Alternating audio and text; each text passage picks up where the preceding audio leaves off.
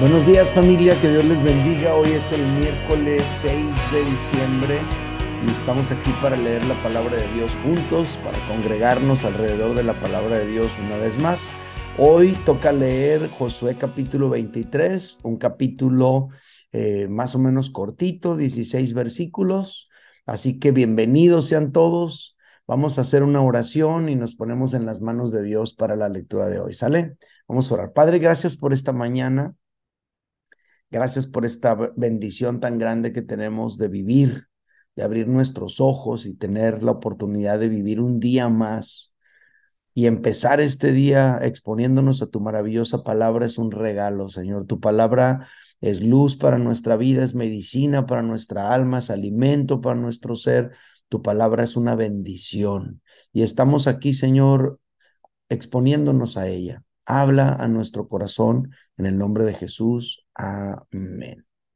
Muy bien, pues hoy toca leer eh, Josué capítulo 23. Y básicamente en este capítulo nos vamos a encontrar una llamada de atención de Josué al pueblo de Israel. Vamos a leerlo juntos y vamos a ver qué aprendemos, ¿sale? Aconteció muchos días después que Jehová diera reposo a Israel de todos sus enemigos alrededor, que Josué, siendo ya viejo y avanzado en años, llamó a todo Israel, a sus ancianos, sus príncipes, sus jueces y sus oficiales, y les dijo, yo ya soy viejo y avanzado en años. Vosotros habéis visto todo lo que Jehová Dios ha hecho con todas estas naciones por vuestra causa, porque Jehová vuestro Dios es quien ha peleado por vosotros. He aquí os he repartido por suerte en herencia para vuestras tribus estas naciones, así las destruidas como las que quedan, desde el Jordán hasta el mar grande, hacia donde se pone el sol, y Jehová vuestro Dios las echará de delante de vosotros y las arrojará en vuestra presencia y vosotros poseeréis sus, tierras como Jehová vuestro Dios os ha dicho. Esforzaos pues mucho en guardar y hacer todo lo que está escrito en la ley de Moisés, sin apartaros de ello ni a diestra ni a siniestra, para que no os mezcléis con estas naciones que han quedado con vosotros, ni hagáis mención, ni juréis por el nombre de sus dioses, ni los sirváis, ni os inclinéis a ellos mas a Jehová vuestro Dios seguiréis, como habéis hecho hasta hoy. Pues ha arrojado Jehová de, delante de vosotros grandes y fuertes naciones, y hasta hoy nadie ha podido resistir delante de vuestro rostro. Un varón de vosotros perseguirá a mil, porque Jehová vuestro Dios es quien pelea por vosotros, como él os dijo. Guardad pues con diligencia vuestras almas para que améis a Jehová vuestro Dios, porque si os apartareis y os uniereis a lo que resta de estas naciones que han quedado con vosotros, y si concertareis con ellas matrimonios, mezclándoos con ellas y ellas con vosotros, sabed que Jehová vuestro Dios no arrojará más a estas naciones delante de vosotros, sino que os serán por lazo, por tropiezo, por azote para vuestros costados y por espinas para vuestros ojos, hasta que perezcáis de esta buena tierra que Jehová vuestro Dios os ha dado. He aquí que yo estoy para entrar hoy por el camino de toda la tierra. Reconoced pues con todo vuestro corazón y con toda vuestra alma que no ha faltado una palabra de todas las buenas palabras que Jehová vuestro Dios había dicho de vosotros. Todas os han acontecido, no ha faltado ninguna de ellas. Pero así como ha venido sobre vosotros toda palabra buena que Jehová vuestro Dios os había dicho, también traerá Jehová sobre vosotros toda palabra mala, hasta destruiros de sobre eh, la buena tierra que Jehová vuestro Dios os ha dado. Si traspasareis el pacto de Jehová vuestro Dios que él os ha mandado, yendo y honrando a dioses ajenos e inclinándoos a ellos, Entonces la ira de Jehová se encenderá contra vosotros y pereceréis prontamente de esta buena tierra que él os ha dado. Y aquí termina el capítulo. Son 16 versículos del capítulo 23. Le doy la bienvenida a los que van llegando durante la lectura. Somos 58 personas ahora mismo. También le doy la bienvenida a los que van a ver por en diferido esta, esta lectura. Y también le doy la bienvenida a todos los que la van a escuchar en Spotify. Quiero invitarles a, a todos a dejar un comentario. Aún los de Spotify, los que lo escuchan en Spotify, tienen la oportunidad de dejar un comentario allí abajo en el, en el, en la parte de abajo del podcast. Déjanos un comentario, sea, algo que te llamó la atención de esta lectura. Yo creo que va a ser una bendición leernos mutuamente y edificarnos. Muy bien, pues vamos a seguir adelante y, y yo tengo aquí algunas notas que les quiero comentar, ¿sale? Bueno, en este capítulo, familia, lo que nosotros encontramos básicamente es un llamado de atención por parte de Josué para el pueblo. Josué confrontó al pueblo porque ellos se relajaron en cuanto a expulsar las naciones paganas del medio de ellos. O sea, ellos entraron a ese lugar con una misión. Ellos entraron a ese lugar con un objetivo.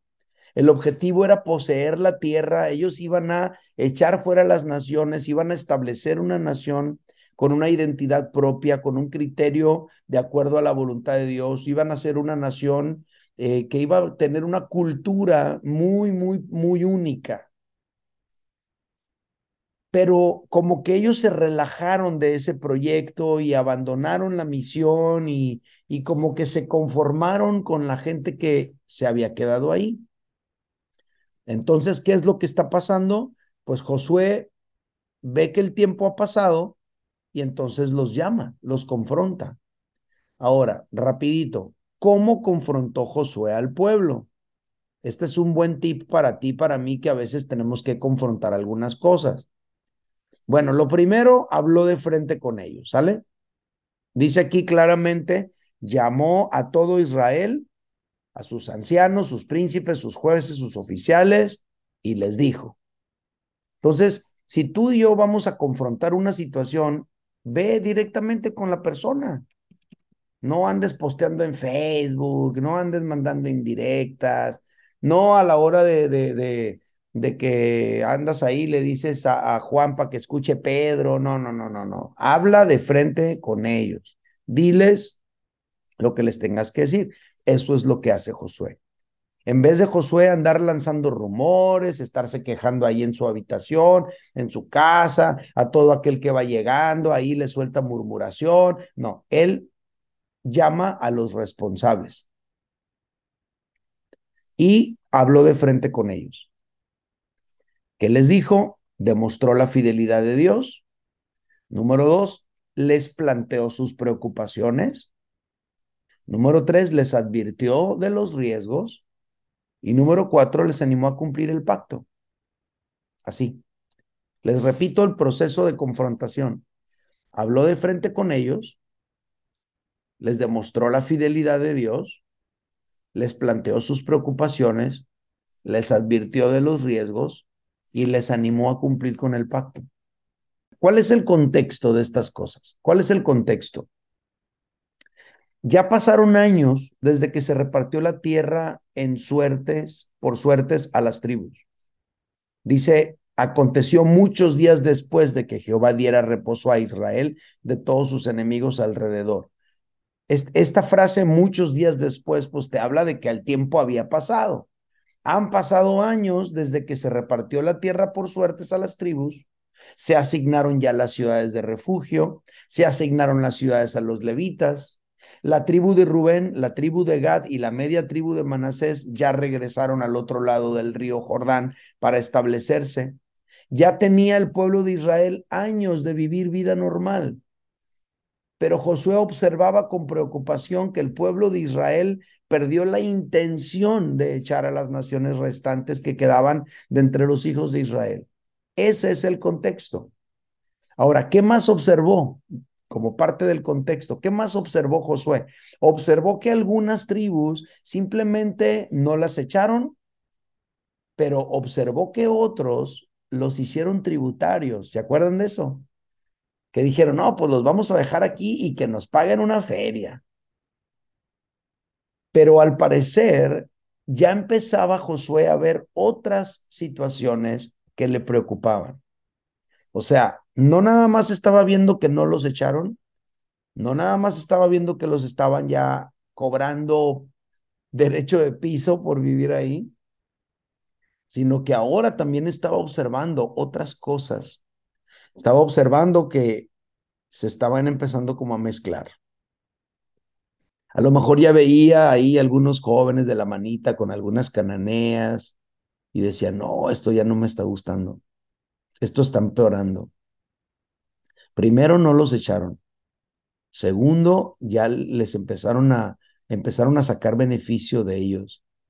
Pero ahora lo que veo es que se están mezclando ya con ellos. Entonces, esto es lo que estaba a Josué preocupándole.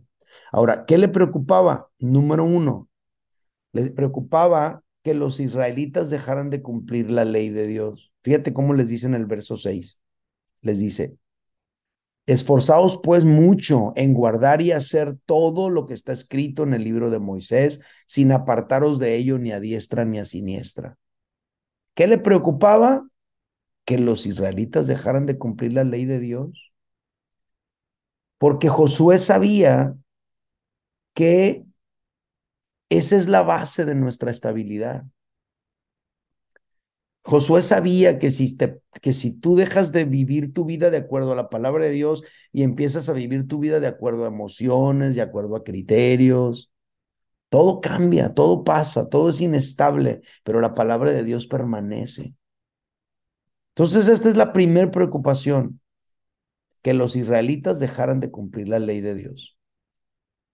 Segunda preocupación, le preocupaba que los israelitas se mezclaran con los paganos. Fíjate cómo lo dice el verso 7.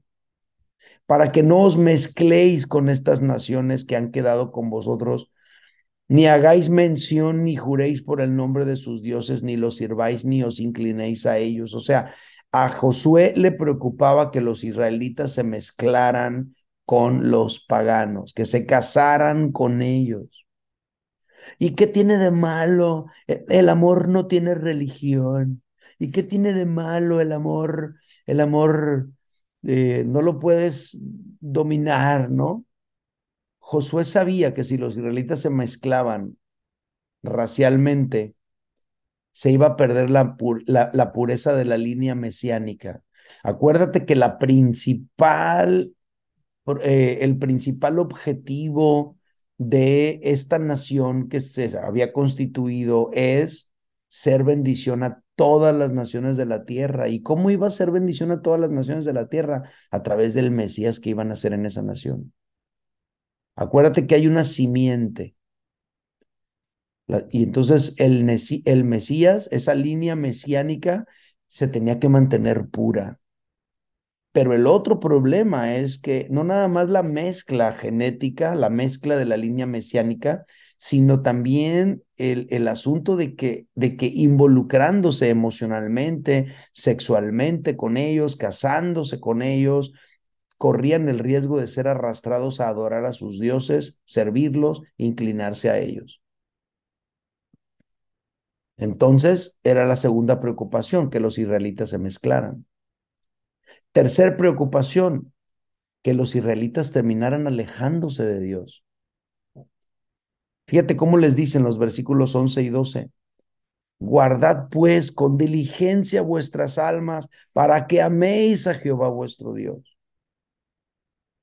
O sea, lo que le estaba preocupando a, a Josué es que era, era lo más profundo, era que los israelitas terminaran alejándose de Dios.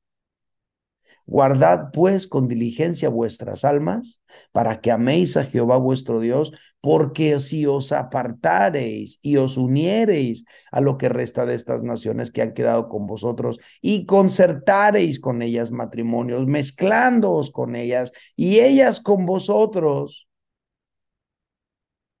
Y llega la cuarta preocupación de Josué, que ellos, los israelitas, también fueran echados de la tierra. Verso 16, verso 13 dice, y sabed que Jehová vuestro Dios no arrojará más a estas naciones delante de vosotros, sino que os serán por lazo, por tropiezo, por azote, para vuestros costados, por vuestras, por espinas para vuestros ojos, hasta que perezcáis de esta buena tierra que Jehová vuestro Dios os ha dado.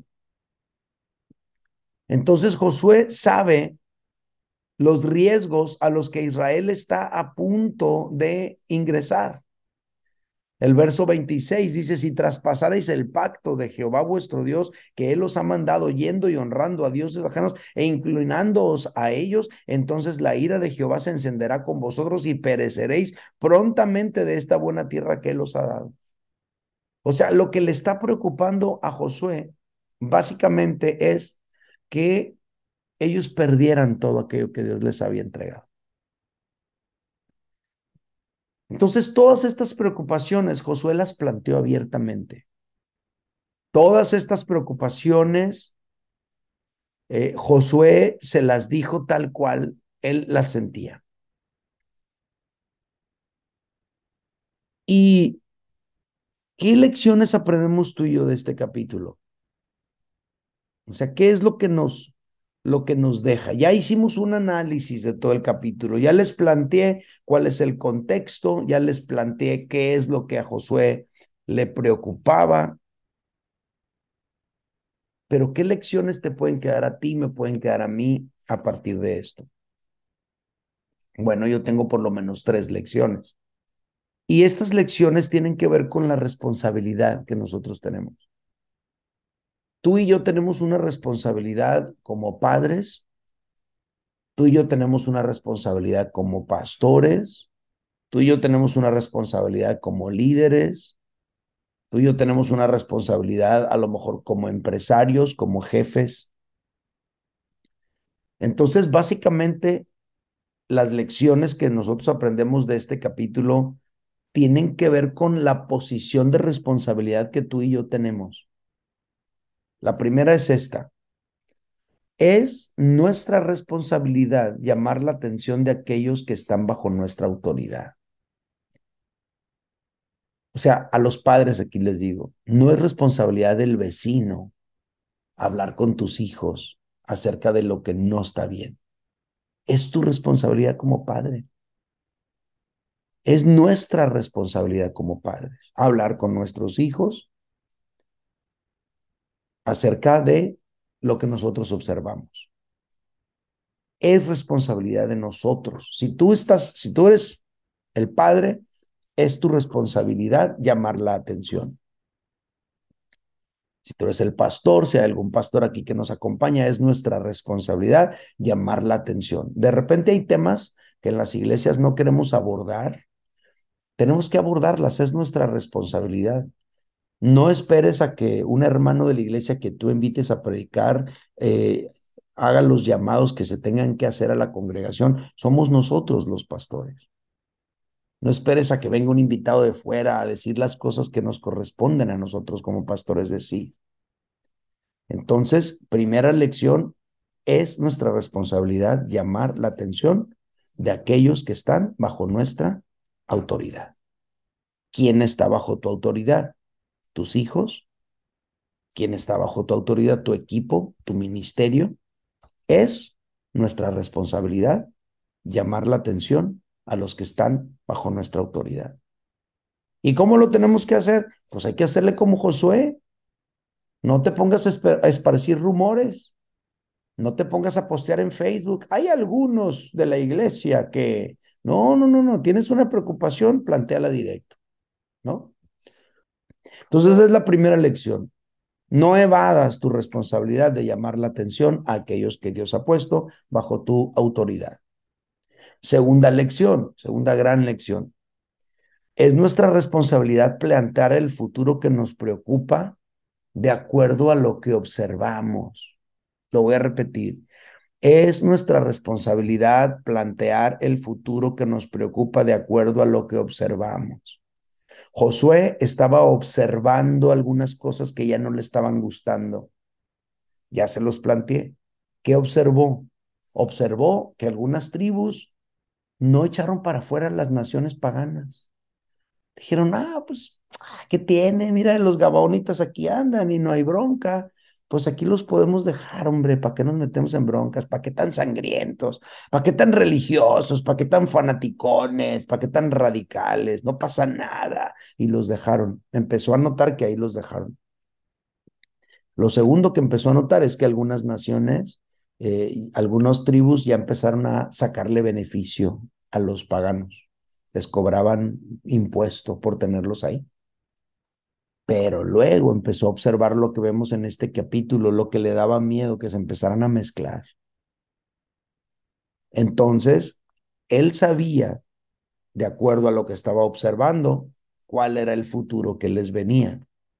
Y por esa razón les dice, si traspasaréis el pacto de Jehová vuestro Dios que los ha mandado yendo y honrando a dioses ajenos e inclinándose a ellos, entonces la ira de Jehová se encenderá con vosotros. O sea, Josué sabía, si esta gente se mezcla con los paganos, van a terminar adorando a sus dioses. Y si terminan adorando a sus dioses, van a terminar repitiendo su cultura.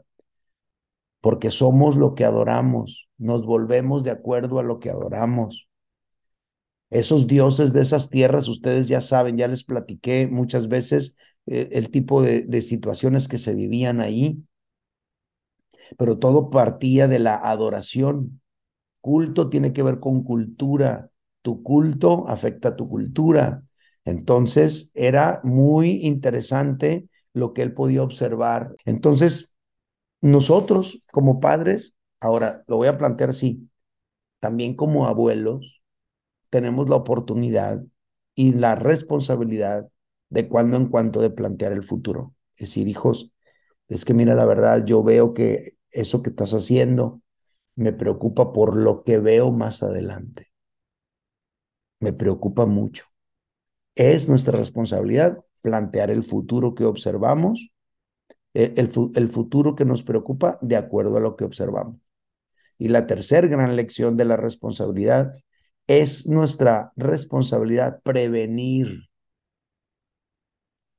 de lo que pudiera venir. Así. A nosotros nos corresponde prevenir a nuestros hijos de lo que pudiera venir, en todos los sentidos. Y eso es lo que está haciendo Josué aquí. Obviamente hay un discurso, son 16 versículos, está explicado de muchas maneras y todo, pero básicamente a mí me deja estas tres lecciones. Uno, es nuestra responsabilidad llamar la atención. ¿eh? Tú ves que se están desviando, es tu responsabilidad llamar la atención a los que están bajo tu autoridad. Número dos, es nuestra responsabilidad plantear el futuro que nos preocupa de acuerdo a lo que observamos. Y número tres, es nuestra responsabilidad prevenir de lo que pudiera venir a nuestros hijos, para que no les quede a ellos eh, duda de que justo a tiempo la palabra de Dios llegó a sus vidas. Pues esta es la lectura, este es lo de, lo de, este es el capítulo que, que nos tocó leer esta es lo que, lo que yo observo. Me bendijo mucho el versículo 11. Guardad pues con diligencia vuestras almas para que améis a Jehová vuestro Dios. Escuche bien familia. Amar a Dios es un blindaje para tu alma. Nuestro amor por Dios es un blindaje para nuestra alma. Si tú amas a Dios, tú no quieres ofenderlo.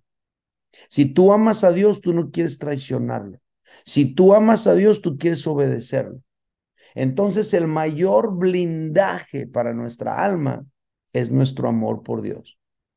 ¿Quieres proteger tu alma de lo malo? Enamórate más y más de Dios. Guardad pues con diligencia vuestras almas para que améis a Jehová vuestro Dios. Ese versículo a mí me bendijo.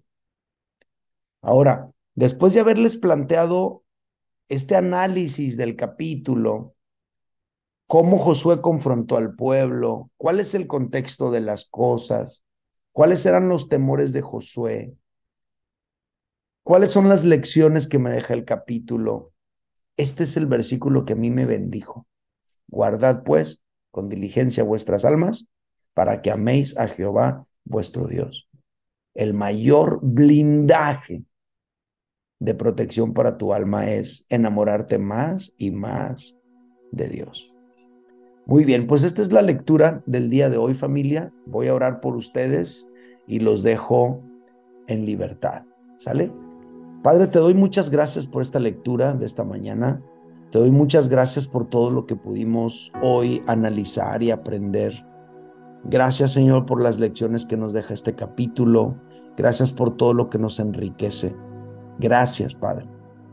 El día de hoy, Señor, quiero bendecir a mis hermanos aquí presentes estas 108 personas aquí reunidas. Señor, los bendigo con la autoridad que tú me das.